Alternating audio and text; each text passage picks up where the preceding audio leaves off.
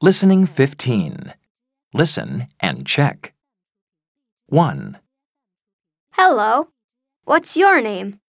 My name's Katie. How old are you, Katie? I'm eight. 2, When's your birthday?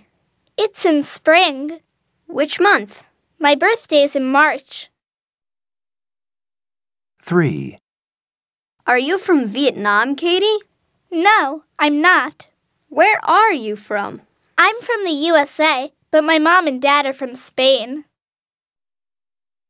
4, What's your favorite season? Well, I don't like winter.